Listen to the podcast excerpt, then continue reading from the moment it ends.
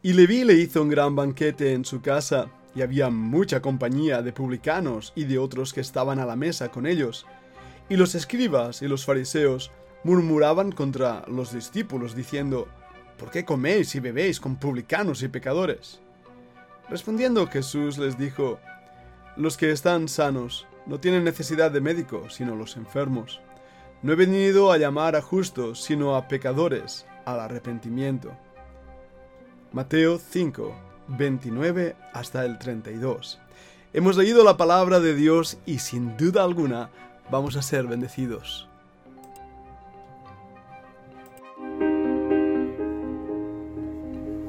La Fundación Bíblica te invita a participar tanto de esta aula internacional hoy apegados a él, como sus cursos online en mol.fundacionbiblica.com.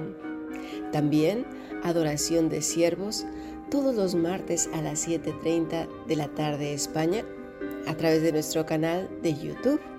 Para cualquier información escribe a fundacionbiblica.gmail.com. Aprendamos juntos del Maestro. Te esperamos.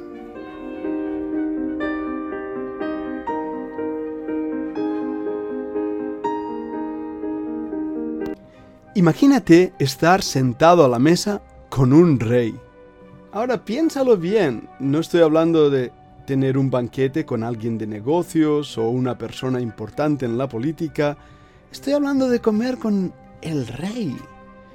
Recuerdo cuando estuve destinado a la cuarta región militar, Capitanía General aquí en España, el rey frecuentaba ese cuartel, así que los soldados que estábamos ahí destinados teníamos que tener todo tipo de entrenamiento para saber cómo incluso comer en la mesa del rey, tratarle de vuecencia y poder realmente establecer todos los protocolos militares y también civiles de la Casa Real.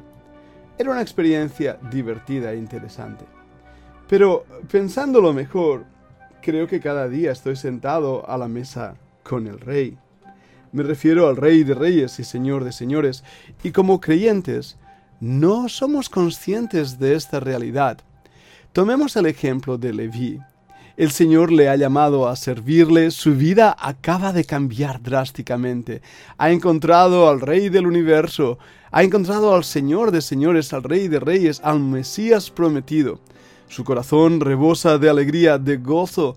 Él se siente realmente feliz. ¿Y qué es lo que hace? Una fiesta, una fiesta. Bueno, invita a todos sus amigos y también a algunos de aquellas personas, sin duda alguna, que él mismo había abusado, como buen recaudador de impuestos que era.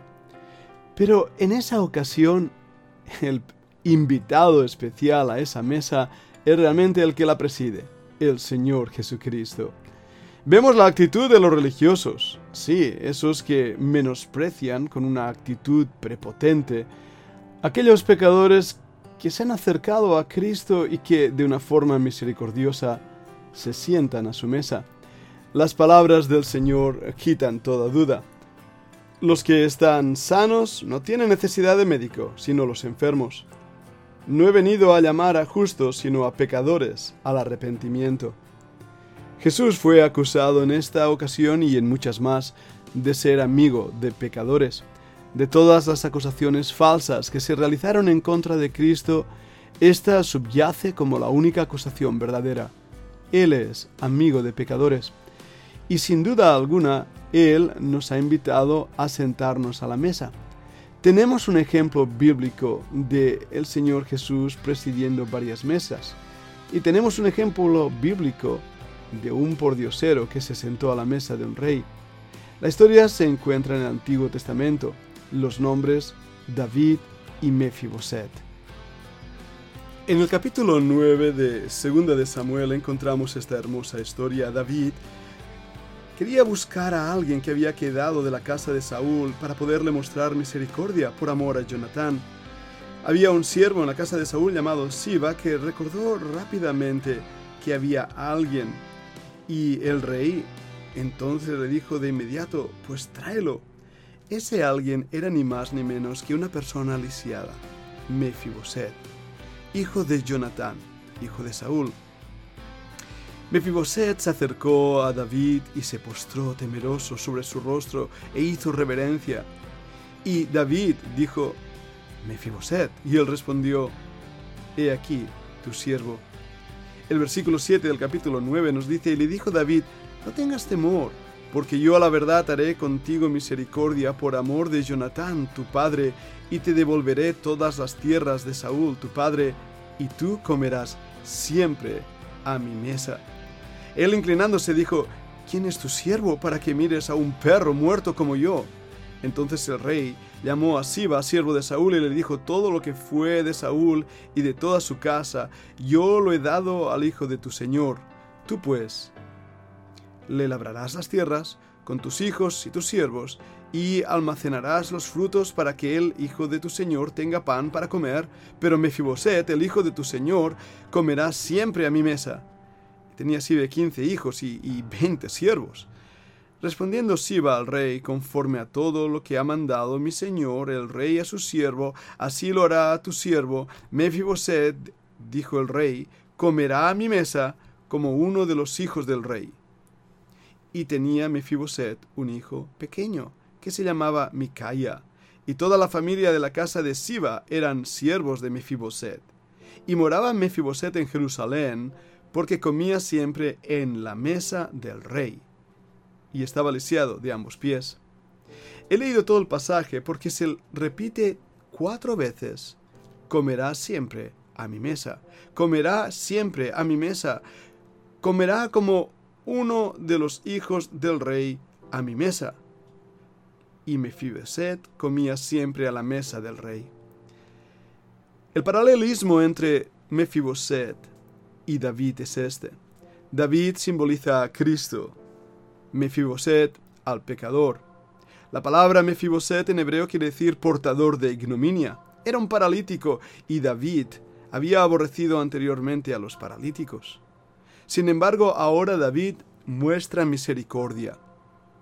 Hay un paralelismo en el pecador cuando Mefiboset reconoce su situación era portador de ignominia, era un paralítico y se humilla ante el Señor, ante su Señor David.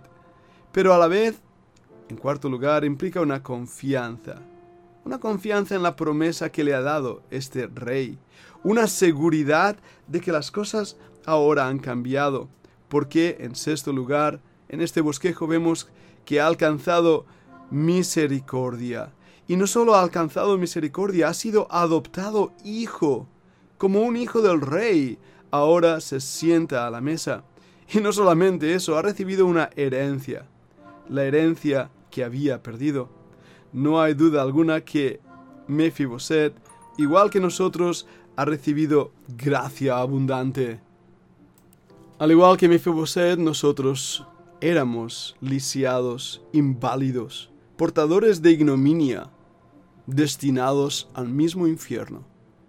Éramos por naturaleza rebeldes y sin ninguna esperanza. Pero el Rey de Reyes decidió traernos a su mesa, invitarnos dándonos su bondad, misericordia por el puro afecto de su voluntad. Nada de nosotros era bonito o digno de ser rescatado éramos portadores de ignominia. Sin embargo, el Rey de Reyes nos invita a la mesa. Pero ¿qué quiere decir esto? Vayamos al Nuevo Testamento, esta vez en Juan capítulo 13, en uno de esos momentos más tiernos y preciosos del Señor Jesucristo con sus apóstoles. El capítulo 13, versículo 1 dice que antes de la fiesta de la Pascua, sabiendo Jesús que su hora había llegado para que pasase de este mundo al Padre, como había amado a los suyos que estaban en el mundo, los amó hasta el fin. Y cuando cenaban, como el diablo ya había puesto en el corazón de Judas Iscariote, hijo de Simón, que le entregase, sabiendo Jesús que el Padre le había dado todas las cosas en las manos, y que había salido de Dios y a Dios iba, se levantó de la cena, se quitó su manto, y tomando una toalla se la ciñó, y luego puso agua en un lebrillo, y comenzó a lavar los pies de los discípulos, y a enjuagarlos con la toalla con que estaba ceñido. Termino ahí la lectura, pero me gustaría invitarte a que siguieras leyendo todo el pasaje. El Señor Jesucristo en esa mesa con sus apóstoles hizo algo que es extrañísimo, incomprensible para la mente humana. El rey sirviendo al esclavo.